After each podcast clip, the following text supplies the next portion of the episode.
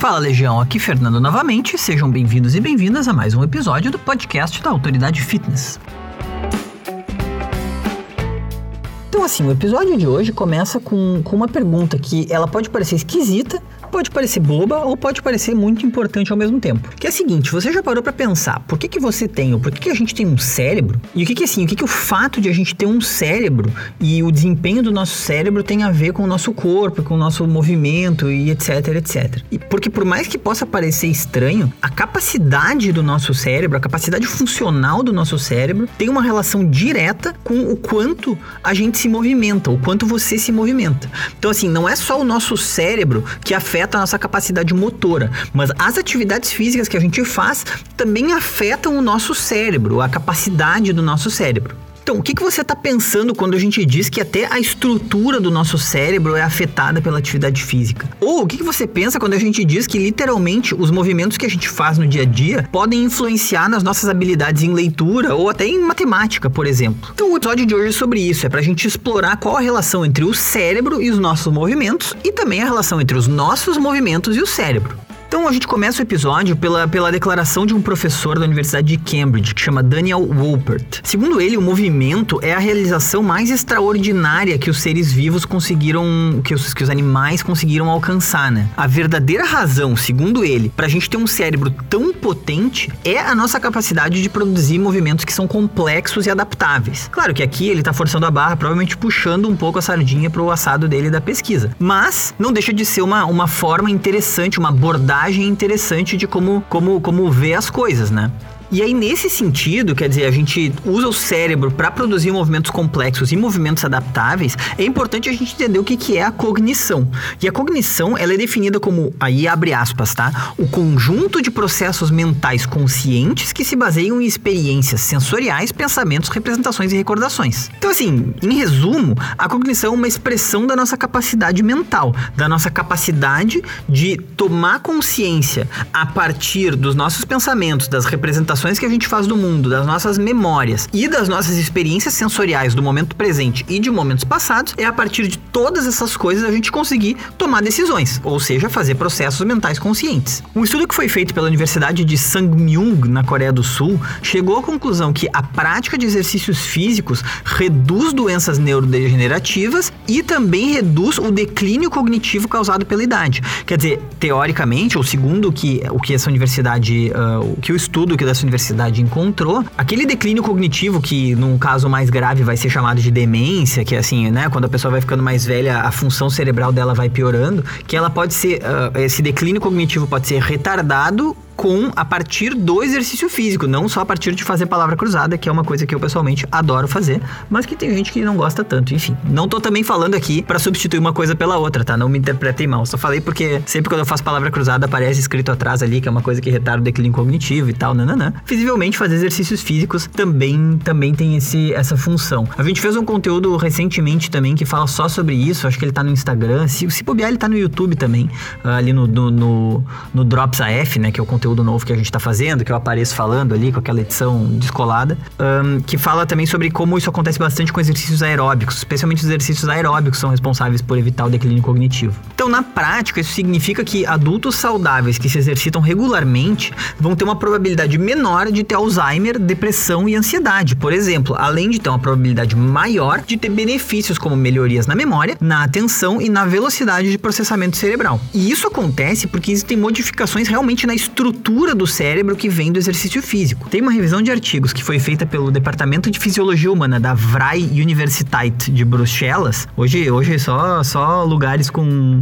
com nomes de universidade para quebrar minhas perninhas, né? Se vocês quiserem procurar, é VRJE Universiteit que é na Bélgica, né, indicou que a prática de exercícios físicos provoca uma cascata de processos moleculares e celulares que acabam melhorando a plasticidade cerebral. E a plasticidade cerebral é a capacidade do nosso cérebro de se adaptar. Então, quanto mais a gente se movimenta, mais a gente estimula o processo de plasticidade do cérebro. E aí o que acaba acontecendo é o seguinte, por exemplo, uma pessoa que se exercita regularmente vai ter mais facilidade para se acostumar com uma mudança na rotina e por isso tem mais chance de se recuperar de um AVC do que uma pessoa sedentária que não tem um processo de plasticidade cerebral tão bem desenvolvido assim.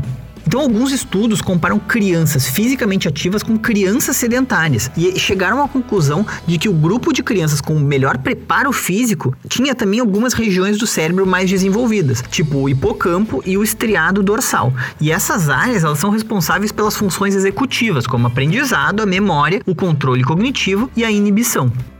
Falando em aprendizado, tem evidências que atividades físicas, tipo, por exemplo, aulas de educação física na escola, ajudam no desempenho acadêmico dos alunos, principalmente nas áreas de matemática e de leitura. E esse é o resultado que vem de um estudo publicado pela National Academy Press de Washington. Então, assim, vou repetir porque esse é um resultado muito interessante e muito inesperado. Atividades físicas, especialmente no colégio, pensando aula de educação física, melhoram o desempenho acadêmico dos alunos, especialmente em matemática e em leitura.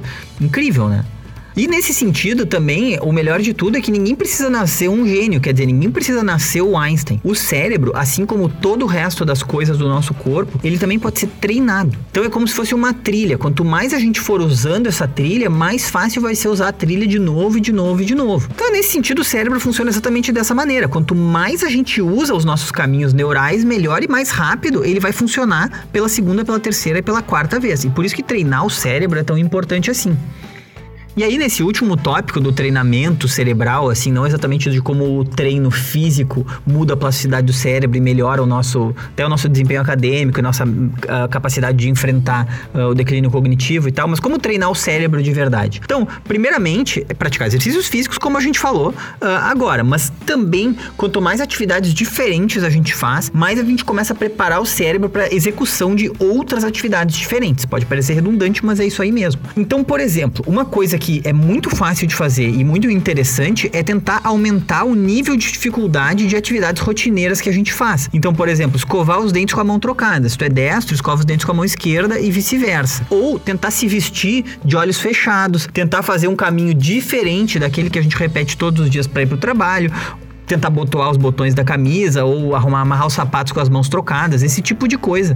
Pode parecer bobo, mas assim, isso nos obriga a focar a atenção naquilo que a gente está fazendo. A gente não age no piloto automático. Então a gente faz o cérebro não descansar e ele trabalhar, ativar caminhos neurais diferentes para conseguir executar a tarefa de forma diferente. Uma vez não vai fazer diferença, quer dizer, daqui até o fim da nossa vida, escovar os dentes uma vez com a mão esquerda não faz diferença nenhuma para nossa plasticidade cerebral ou para o treino do nosso cérebro. Assim como escovar os dentes uma vez não faz diferença nenhuma também. O que faz diferença é a consistência. Quer dizer, quando a gente. A gente por que, a gente não perde os dentes, não tem cárie, não acontece essas coisas? Porque a gente escova os dentes três vezes por dia. Se a gente não escovar os dentes três vezes por dia, escovar os dentes uma vez por mês, é igual escovar zero vezes por mês. Não, não, não isso não faz diferença. O mesmo vale para essa questão da gente começar a treinar o cérebro fazendo coisas diferentes. É fazer essas pequenas coisas de forma diferente todas as vezes e mudando, nunca deixar o cérebro descansar. Isso faz a gente sempre estar, tá, vamos dizer assim, ligado no momento presente, ligado na situação e diminui muito a chance de a gente ter doenças neurodegenerativas no futuro e declínio cognitivo, etc, etc. Então, pessoal, o episódio de hoje é um episódio que acabou ficando bem mais curtinho do que a média dos nossos episódios, mas é porque a gente achou que é importante abordar esse assunto separadamente. Quer dizer, não é, não é uma abordagem óbvia. Muitas vezes é óbvio falar, ah, porque low carb, não sei o que, low fat, não sei o que lá. Quer dizer, são assuntos que as pessoas já estão esperando, elas só querem saber bem como é que funciona, quais são os resultados, etc, etc. Esse é um assunto que é um assunto muito menos óbvio. Tipo assim, o exercício físico mudar o desenvolvimento do nosso cérebro e como que vai ser, vamos dizer assim, fazer exercício físico agora pode mudar a nossa relação com o nosso cérebro no futuro, isso é um assunto que é muito menos óbvio, vamos dizer, é uma coisa muito mais importante, muito mais uh, uh, pesada nesse sentido. A gente resolveu fazer um episódio só sobre isso também para poder deixar essa ideia decantando aí na cabeça de todos vocês, para caso ao meio, caso vocês estejam uh, fazendo pouco exercício ou tenham parado de fazer exercício, pensar que assim, bom, isso é uma coisa que de alguma maneira pode influenciar também no, no nosso futuro, até na nossa velhice ali, na nossa qualidade de vida lá quando, quando mais velho, não só de um ponto de vista físico, mas também de um ponto de vista mental. Então, enfim, assunto bem importante, fica, fica essa última mensagem aí. No mais, se vocês tiverem alguma dúvida, alguma questão, algum comentário a fazer, por favor, mandem, ou podem mandar e-mail para contato@autoridadefitness.com, mandar mensagem no direct, mandar mensagem no Facebook, a gente responde tudo que a gente recebe. Sempre falo isso, mas é importante frisar e reiterar. Além disso, agradeço a atenção de todo mundo que ficou comigo até o fim desse curto episódio. Um beijo no coração de todos, forte abraço e até a próxima.